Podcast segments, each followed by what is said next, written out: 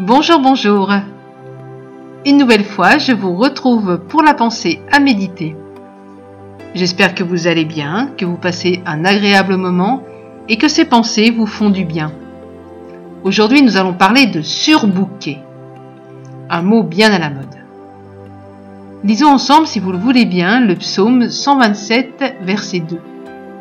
En vain, vous vous levez le matin, vous vous couchez tard, vous mangez un pain de labeur.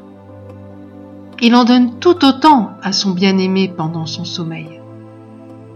Je me suis retrouvée il y a quelque temps de cela dans une grande gare et j'ai été surprise de voir des gens manger leur hamburger tout en pédalant sur ce qui ressemble à un vélo d'appartement.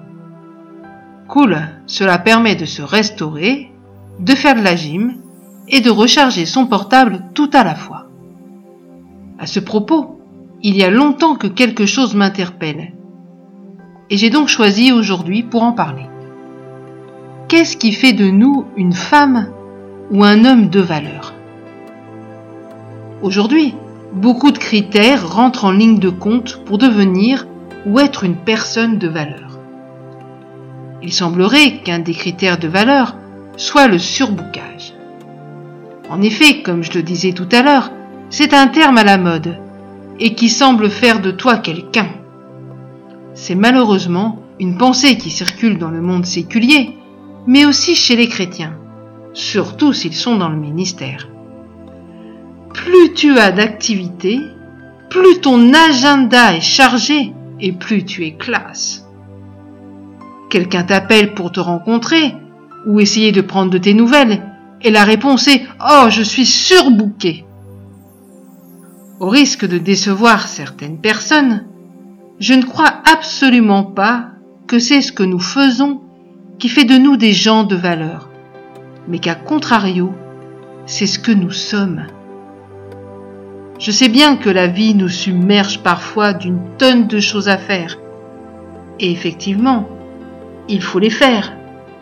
Mais sachons nous accorder du temps.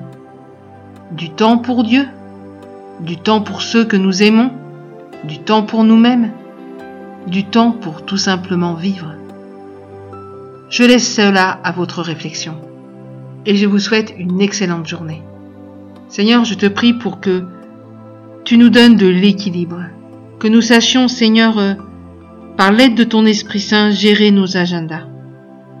Que nous ne trouvions pas notre valeur dans ce que nous faisons, mais que nous trouvions notre véritable valeur dans ce que nous sommes en toi. Seigneur, nous sommes tes enfants. N'est-ce pas la plus belle identité? Que chacun de ces auditeurs et de ces auditrices qui nous écoutent qui m'écoutent à l'instant puissent réaliser tout cela, déposer à tes pieds tout leur agenda et dire Seigneur, je veux être la personne que tu veux que je sois.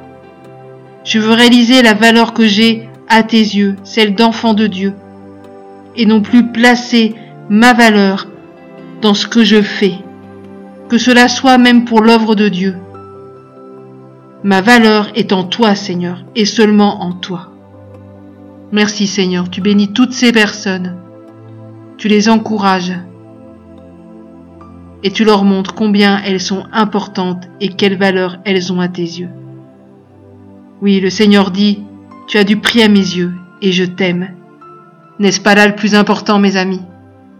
Je vous souhaite une excellente journée. À très bientôt. Au revoir.